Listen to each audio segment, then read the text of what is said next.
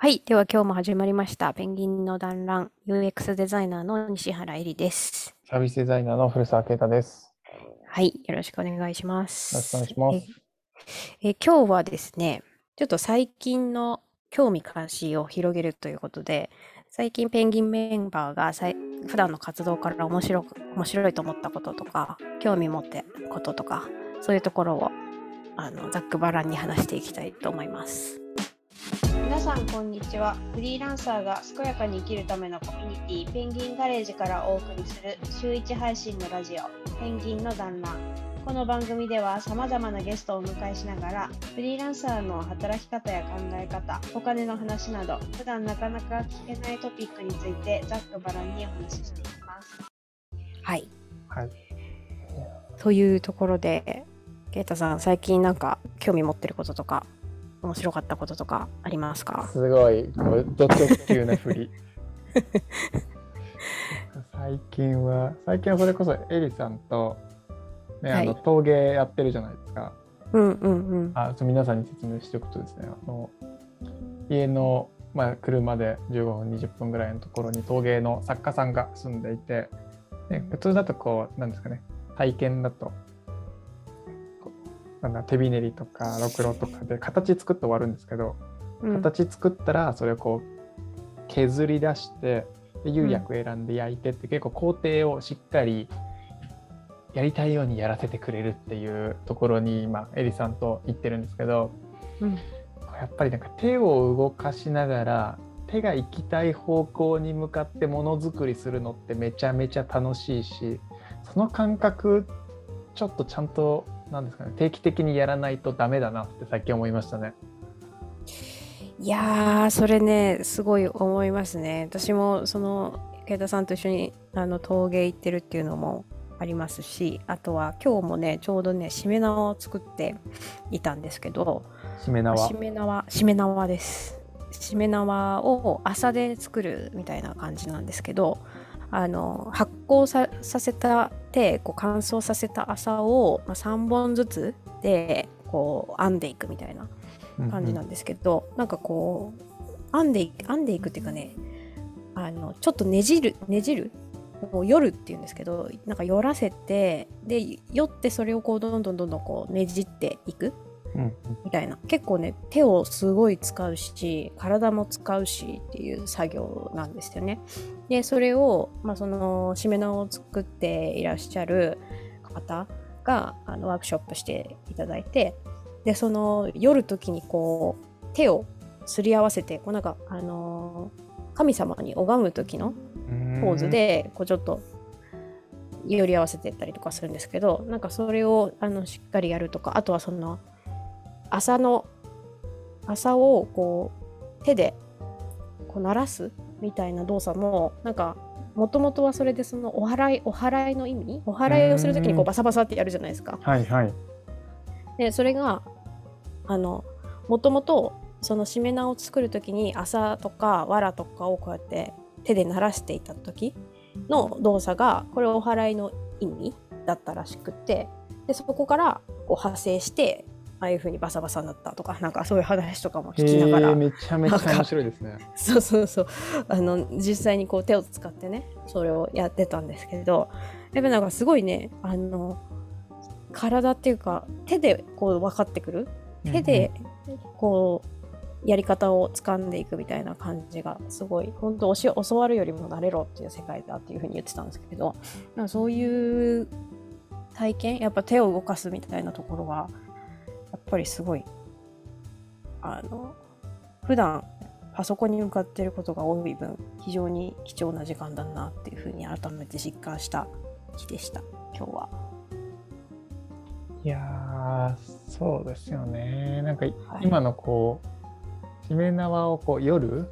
うん。動作がこう、まあ、お祈りの動作とこう重なってくるとかうん。なんかそういうこうなんだろうな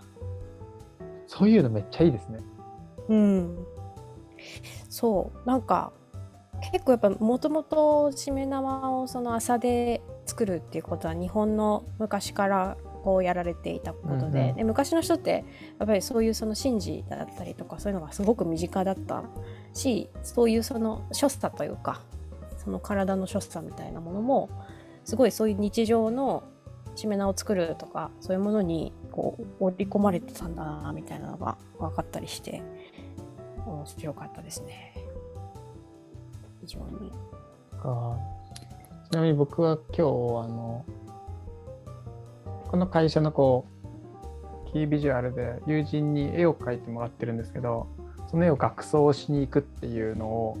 まあ、その友人がよく展示をしてくれる展示をする時に学装をお願いしてる工房に行ってやってきたんですけど、うん、学もめちゃめちゃ面白くて、うん、あの学の、まあ、厚みとか、うん、素材色デザインもっと言ったらこう、まあ、それ絵を貼った時の絵とあの額とこの絵の間にこう余白があるじゃないですか。うんうん、余白に裏に見えてくる裏紙のテクスチャとか色とかそれがこう、布地もあってなんかこう変数がめちゃめちゃいろいろあるものをこう全体感のこう枠を想像しながら、部屋に置いたらどういうふうに見え方するんだろうなって考えながらパズルみたいに組み合わせるっていうのがあって、うん、これもなんかこう頭では考えるんですけどなんか触ってるとあなんかこの額いいかもなみたいな話がこう膨らんでくる感じ。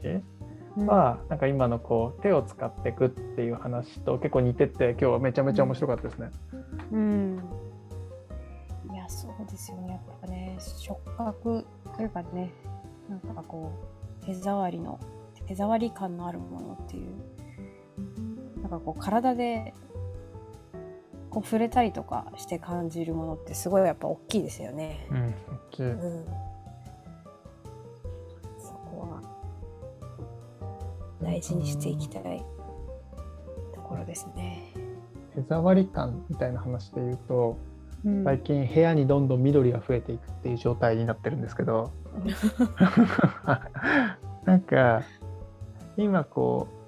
う観葉植物がこうサボテンみたいなやつと、うん、ちょっと木みたいなやつと葉っぱみたいなやつ、うん、すごいざっくり言ってるんですけど、うん、があってなんかそれぞれのこう水やるタイミングが違うんですよ。うん、でこうしっかり乾いてからあげなきゃいけないやつもあれば、うん、こうなんです結構まめにあげなきゃいけない子もいて、うん、毎日こう土見てあなんか元気ないなみたいな。ちょっと日向置かなきゃいけないかなみたいなこうなんていうんだろうね。世話をするっていう言い方なのかな。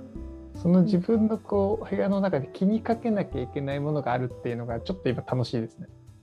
ああペンギンの団らん。いやでも植物とかね私も育てて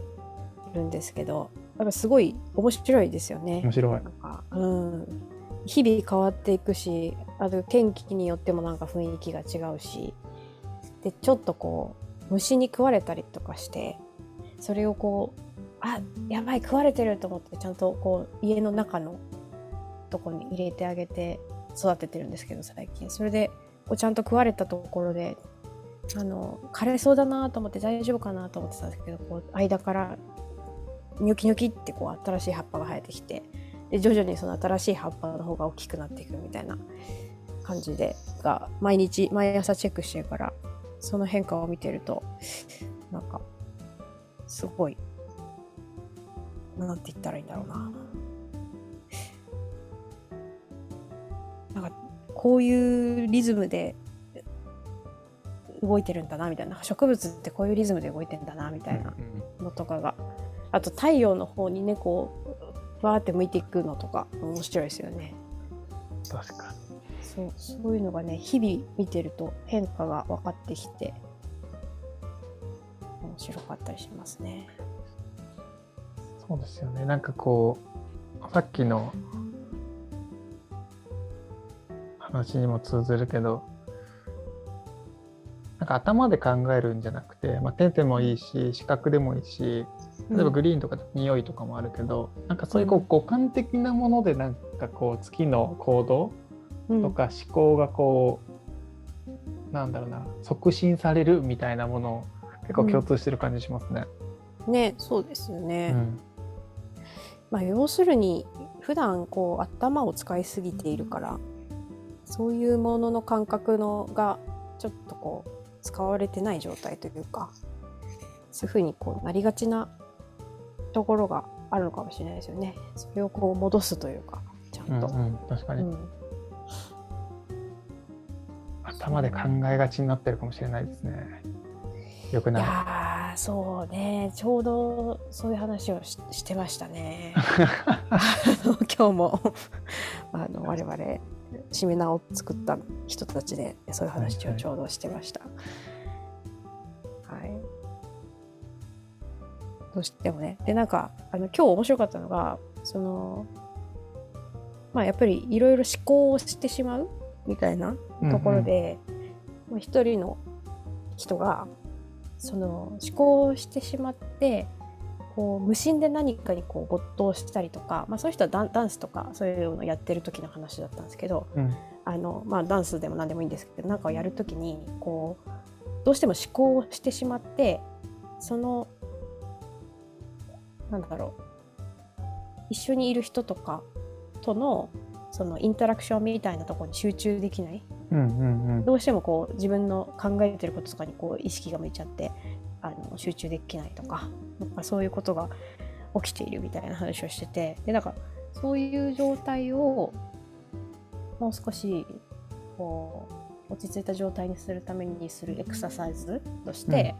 なんか研究研究をしているグループがあのやる方法としてなんか YouTube で上げてたらしいんですけど、えなんかね A4 の紙うん。に3枚か。A4 の紙3枚にその今考えていることみたいなのをもうそのまんま全部書き出すらしいんですよね。ー、はいはいはい。でそれは誰にも見せないもの。だからその見せるっていうふうになっちゃうとなんとなくこう考えちゃったりとかするから、誰にも見せない。自分とその紙の間だけのものっていうふうにしてでそこにその今起こっていること自分の頭の中で起こっていることを全部人の一こう書き起こしていくみたいな感じのことを A43 枚にやるとすっごいカームな状態になるらしいです。やってみよ そう。なんかそういう話をしてて。あのそうそう。あ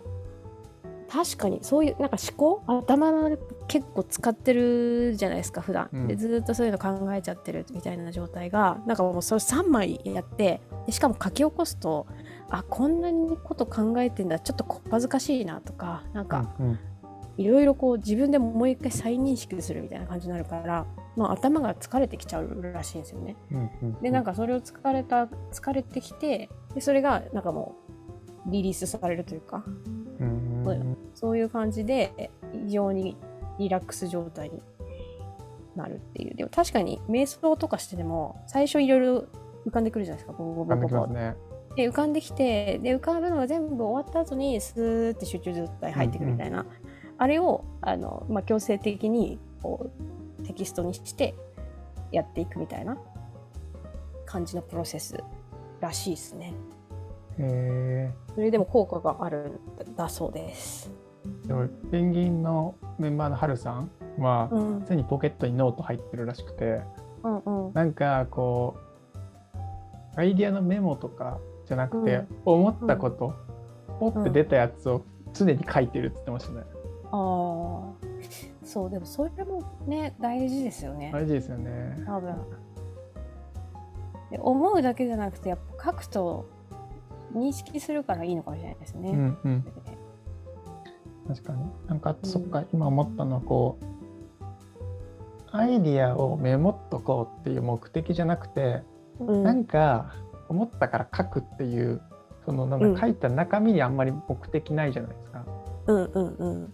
なんかそういう活動がなんかいいのかもしれないですね。そうですね。それがいいのかもしれない。確かに。目的なく、とにかく、なんかこう出して認識するっていう、ただそれだけの話というかね。そうですよね。そう、なんか目的あって何かやるとその目的にまあ向かっていくためのアクションになるけど、なんか手動かしてたりさっきのこなんだろうな何か書き出してるとそのそこから目的が生まれてくるじゃないですか。うんうんうんなんかそういう活動を少しこう意識的に取り入れていくとかそういうこう活動の時間を取っていくみたいな話はなんかしていけるとなんかいい気がしますね。うんそうですねペンギンの団らん。はいということでそろそろお時間になってまいりましたので締めに入りたいと思うんですが手触り感の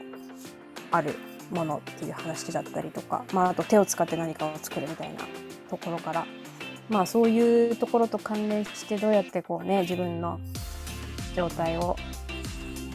こう作っていくのかみたいなこう自分の頭の中をねこう書いていくみたいなそういうエクササイズの話だったりとかっていうところに着地していきましたが、まあ、なんか私とか慶田さんはやっぱり意識が向いてるんだなっていうのがすごい あのよく分かりました。仕事の話ではなかったっていうところがね確かに言われてみれば。面白かったです。はいはい。ではそんな感じで今日はどうもありがとうございました。はい、ありがとうございました。はい